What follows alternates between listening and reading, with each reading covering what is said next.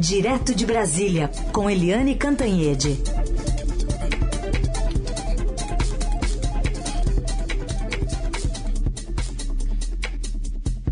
Oi, Eliane, bom dia. Bom dia, Raíssen, Carolina, ouvintes. Oi, Eliane, bom dia. Queria que você começasse, então, falando um pouquinho desse, dessa movimentação do TSE, dessa resposta a um, uma espécie de coquetel anti-Trump aí para 2022 falando de, de eleições e recados que foram dados também ontem da Corte Eleitoral. Pois é, a, o TSE, né, que é o Tribunal Superior Eleitoral, caçou o deputado Fernando Francischini, que é bolsonarista, que é do PSL. Por quê? Porque ele uh, difundiu fake news atacando as urnas eletrônicas e o sistema eleitoral brasileiro. Aí a gente vai fazer uma pequena comparação. O uh, Francisquini diz que a urna eletrônica é fraudulenta, que não é segura, que, enfim, é devassável e tal. O presidente Jair Bolsonaro faz a mesma coisa. Ele tem uma live dizendo que a urna eletrônica é fraudável, que ele tinha até provas, claro que não eram provas, não tinha prova nenhuma, porque a urna eletrônica não é devassável, né? Mas é, fez a mesma fake news. O Francisquini também disse, né, também teve assim, o desplante de acusar de fraude a eleição na qual ele foi eleito. Né? Então ele desqualificou e acusou a própria eleição dele. O presidente Jair Bolsonaro fez exatamente a mesma coisa. Desqualificou e acusou de fraude a própria eleição na qual ele foi eleito. Né? Uh, depois da denúncia do Francisquini, lá no Paraná, uh, o TRE do Paraná criou uma comissão, tomou providências, deu uma satisfação, é, foi, fez fiscalização, endureceu ali a fiscalização. Depois das denúncias do Bolsonaro, o TSE fez a mesma coisa, criou uma comissão, incluiu até militares, é, endureceu ali o jogo e tal para demonstrar a segurança das urnas eletrônicas. Ué, então por que que o Francisquini foi caçado e o presidente Jair Bolsonaro não foi caçado? Bem, aí sabe-se lá, né? Tem que perguntar um a um os ministros, mas o fato é o seguinte. O Francisquini fez a mesma coisa do Bolsonaro. E o Bolsonaro é investigado exatamente, uma das investigações contra ele é exatamente por fake news contra as urnas eletrônicas, contra o sistema eleitoral brasileiro. Mas eu acho que o TSE não teve coragem de chegar a tanto, né? De aprofundar aí as investigações e chegar à cassação do presidente Bolsonaro, mas é, deu o recado com o Francisquini, olha, é, começa assim por baixo, mas essa, essa decisão vai subindo de instância, como quem dissesse, olha, de repente pode chegar até o presidente da República. É isso. Bom, falando em ir subindo, Eliane, o mesmo TSE decidiu por unanimidade não caçar a chapa Bolsonaro-Mourão. A acusação era de disparo de mensagens falsas em massa em 2018, mas deu um recado para 2022. Vamos ouvir que é um momento uh, em que se manifestaram o presidente do TSE, o Luiz Roberto Barroso, e o ministro Alexandre de Moraes. Se houver repetição do que foi feito em 2018, o registro será cassado. E as pessoas que se fizerem irão para a cadeia por atentar contra as eleições e contra a democracia no Brasil. Considerando que a propaganda eleitoral tem migrado para o ambiente virtual, é preciso acomodar as práticas ilícitas surgidas nesse novo paradigma de comunicação eleitoral nas categorias de abuso previstas em lei editada na década de 90, de modo a permitir o devido controle da legitimidade das eleições. Bom, Helene, aí parece que a intenção, se for o caso, é caçar antes, né? Lá no processo eleitoral ainda. É, é tem, a gente tem que analisar bem essa história, por quê? Porque as pessoas ficam confusas, né? Porque o que que o, o, Alexandre de Moraes disse, por exemplo? Ele disse claramente, olha, não vamos ser avestruzes. né? Vamos reconhecer. Houve sim uma milícia digital, houve sim disparo em massa para é, intervir indevidamente ou criminosamente nas eleições, e todo mundo sabe, todo mundo viu. E por que então o TSE, por é, 8 a 0, né, por unanimidade, simplesmente unanimidade, decide que não vai caçar a chapa Jair Bolsonaro Milton Mourão? Gente, porque a técnica né, jurídica tem limite, né? A, as decisões todas têm limite, porque acima de tudo isso existe a política. E isso não é uma crítica minha, é uma constatação. Imaginem só, o presidente Bolsonaro e o Hamilton Mourão já estão no poder 2019 inteiro, 2020 inteiro, 2021 inteiros. O TSE tem como caçar a chapa a um ano da eleição? Imagina o tumulto que seria nesse país que já tem um tumulto enorme, imenso, tem chamas na economia, né? Com inflação, com juros, com recessão. Já tem uma, uh, um desespero aí na área social, com os miseráveis disputando o osso para poder comer já tem desespero é, com a imagem internacional derretendo, já tem desespero é, no meio ambiente, na educação, na saúde. Como caçar a chapa do Bolsonaro e do Mourão a essa altura? É, jogaria o país no fundo do, das profundezas da insegurança. Então, o que, que o TSE fez? Por unanimidade, não caçou a chapa, mas deu os recados de que, olha, daqui para frente tudo será diferente. E como? É exatamente como o Heisen falou. Em vez de deixar a votação para os últimos minutos da, do ano pré-eleitoral, é, tomar as decisões tempestivamente, tomar as decisões cabíveis imediatamente para evitar a posse, para evitar o governo de quem haja dessa forma. É claro que o, o, Alexandre de Moraes ameaçou jogar duro, ameaçou até cadeia para quem cometa esse crime, mas a gente sabe que não é fácil é, investigar, fiscalizar e depois punir. Né? Inclusive, a maioria dos ministros alegou falta de provas no caso dos disparos em massa, da milícia digital pró-Bolsonaro e Hamilton Mourão. É, por quê? Porque não é fácil colher prova mesmo, né? Tem um tiroteio na internet para tudo quanto é lado, mentira para tudo quanto é lado, fake news para tudo quanto é lado, e a falta até braço para investigar. Mas o fato é o seguinte, a política move o mundo. E quando a política entra, é, exige bom senso, exige uma análise da situação maior do que a letra fria da lei. E foi ontem o que aconteceu no TSE, com a expectativa de que é, na eleição de 2022 as pessoas sejam menos audaciosas, as chapas, campanhas e partidos sejam menos audaciosos e tomem mais cuidado, né? Tenham mais prurido na hora de cometer esse tipo de, tipo de crime que é grave no Brasil, no mundo e que, que precisa ser evitado. Sem garantia de aprovação da PEC dos precatórios, que libera espaço aí para o Auxílio Brasil, é, pagar ao menos 400 reais até dezembro de 2022, o presidente tem sido aconselhado ali a fazer uma consulta formal ao Tribunal de Contas da União sobre a possibilidade de prorrogar esse auxílio emergencial e por outra, por outra via, o Congresso está empacado ali, tem, tem mobilizado muito ali os congressistas, mas está difícil passar na Câmara essa proposta, né, Eliane?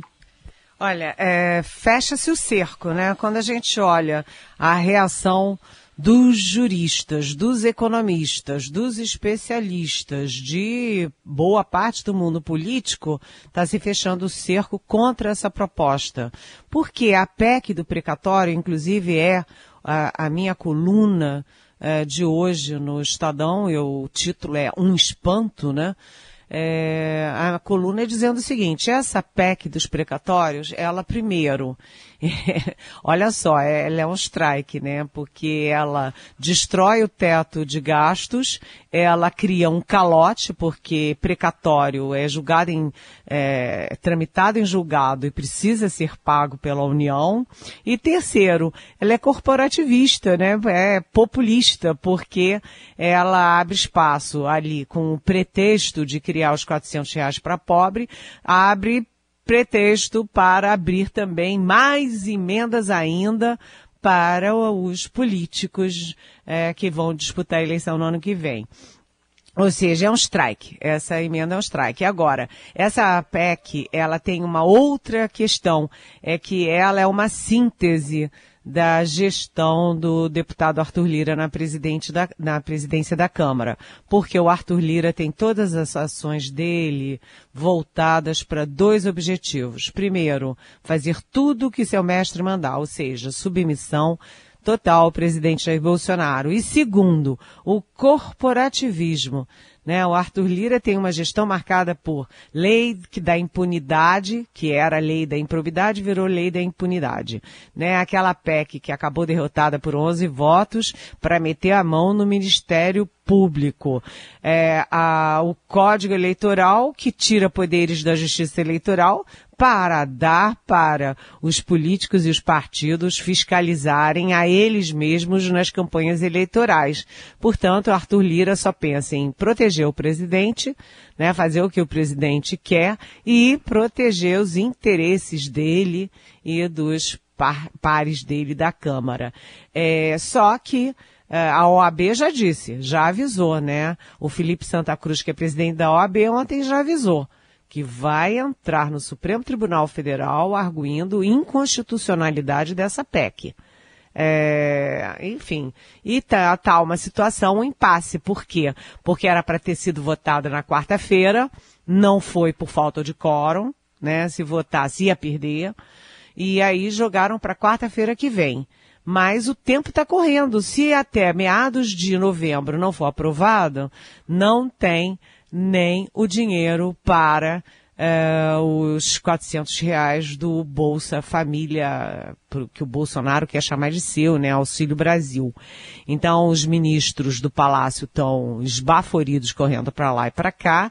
O Tribunal de Contas da União já é, já está abrindo brechas para poder é, prorrogar o auxílio emergencial que vence hoje, como disse o Heisen, e o Senado Federal está quebrando a cabeça para discutir, tá, para tentar um atalho, uma outra forma de arranjar esses recursos que são tão necessários no momento de miséria e fome, mas sem estourar o teto e sem criar um calote que ajuda a afundar de vez a economia brasileira. Porque o mundo olha e diz, nossa, o Brasil dá calote em precatório, que é dívida da União, que tem que ser paga, porque tramitou em, é, julgado na Justiça. Ou seja, é tudo é, de pernas pro ar com os ministros esbaforidos para lá e para cá. E onde está o presidente Bolsonaro? Bem, se vocês me derem licença, eu vou falar rapidinho aqui do Bolsonaro. Vocês me dão, Heisen e Carolina? Oh. Mas é claro. Ah, então muito obrigada. Então Por é o supuesto. seguinte. Primeiro o seguinte, o Procurador-Geral da República, Augusto Aras, ontem é, decidiu abrir investigações preliminares para investigar aquelas coisas todas, né, aqueles nove crimes que a CPI atribui ao presidente Bolsonaro. Aí cá para nós, porque nós todos detestamos fofoca, talvez Talvez o Heisen goste um pouquinho e tal, mas eu e a talvez. Carolina não. Sei, eu sei. e a Carolina não. Mas aqui entre nós, é, procurador que abre é, investigação preliminar é porque não quer investigar coisa nenhuma. Investigação preliminar, todo mundo no meio jurídico sabe que é empurrar com a barriga. Agora, a segunda questão, aí envolvendo o presidente Bolsonaro, é que ele embarcou ontem, chega agora, daqui a pouco, até mais ou menos meio dia e pouco lá em, na Itália, né? Ele vai ser homenageado numa, numa cidade do norte da Itália que tem a ver com a família dele, né? A família Bolsonaro e é de um reduto da direita, da extrema direita italiana. Além disso, ele participa da reunião de cúpula do G20, dos países mais ricos do mundo, mas a curiosidade é que ele ali pertinho de Glasgow, na Escócia, ele volta para o Brasil sem ir à COP 26, que vai discutir o futuro da humanidade, que é a questão climática. Como a gente sabe, o presidente não gosta, não quer saber e não entende nada de clima, mas o clima é que vai salvar o planeta, né, e a humanidade. Aliás, o presidente já desembarcou, acabou de desembarcar lá na Itália. Ah, é porque ele desembarca meio-dia e pouco de lá. De né? lá. Então, Isso, na hora daqui, ele já desembarcou. Isso aí. Muito bem. Eliane, é, para a gente fechar aqui, a gente está observando ó, flexibilizações de medidas sanitárias, como, por exemplo, o fim da obrigatoriedade do uso de máscara já no Rio de Janeiro, em locais abertos. É, as máscaras estão. caiu né, a exigência de máscaras eh, no Rio para locais abertos, praia, caminhadas, etc. E aqui em Brasília, aqui no Distrito Federal, é a partir do dia 3 de novembro. Eu achei a mais apropriada a data, porque é depois do feriado. Então, depois do feriado, né? Aí libera. Libera, não é libera geral não, porque nos ambientes fechados, ônibus, metrô, etc., continua exigindo máscara, mas o fato é o seguinte, a gente tem que reconhecer que, primeiro, ah, com a vacinação, a vacinação avançando efetivamente, né? É, mais de 50% das pessoas já vacinadas com ou a dose da, da Janssen ou é, duas doses, é, a situação melhorou muito, a pressão sobre os hospitais reduziu, o número de mortes, que ainda eu acho muito, né? 400 e tantas mortes por dia ainda é muito, mas diminuiu. Então é hora mesmo de flexibilizar. O doutor Drauzio Varela, aliás, o tempo inteiro dizia: qual o problema de você estar andando é, na- na rua, sozinho, ninguém está do teu lado, ninguém está na tua frente e você tem que caminhar de máscara. né? Então é uma questão de bom senso, apesar de ainda haver muitas críticas. E em São Paulo tem aí um, um fim de ano, um Réveillon, com as praias abertas, com muita flexibilidade ali no litoral. Ou seja, o Brasil e o mundo aos poucos vão voltando à normalidade. Mas, gente, todo cuidado ainda é pouco. Vamos cuidar, né? Não vamos entrar em ônibus, em lugar fechado, em elevador, sem máscara. Ande sempre com a sua máscara, com seu álcool gel, né? E use o bom senso. Lá, aliás, na vida nada melhor do que o bom senso, né? Com certeza, com certeza, Eliane. É, eu queria puxar uma pergunta aqui do nosso ouvinte Pedro, de Nova Friburgo, sobre a área da saúde em geral, a gente está falando aqui de pandemia. Ele pergunta, o cartão de vacinação do presidente está tá mantido em sigilo por 100 anos, assim como o processo militar administrativo contra o general e ex-ministro Pazuello. Se após a eleição entrar uma nova administração, esses dados poderão ser trazidos à tona, assim como despesas com cartão corporativo do Palácio do Planalto?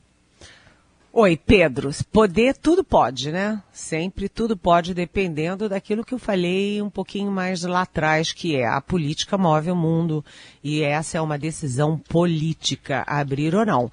Mas aí eu lembro que essas decisões foram tomadas com base em leis que foram aprovadas pelo Congresso, ou seja, isso não depende da mera decisão, da mera vontade do futuro presidente ou da futura presidenta, como os petistas preferem. Mas é, o fato é o seguinte, está baseado na lei, portanto, para você rever, você tem que rever também a lei, e isso não é tão simples assim. Agora, cá para nós, Pedro, cá para nós, 100 anos para esconder a carteira de vacina, vacinação do presidente da República, 100 anos para esconder a decisão do alto comando que é, passou por cima do regimento interno, das regras militares, da tradição, para permitir o general da ativa Eduardo Pazuello participar de comício com o Bolsonaro. faça-me o favor, né? Eu diria que tudo é inacreditável, viu, Pedro? Muito bom.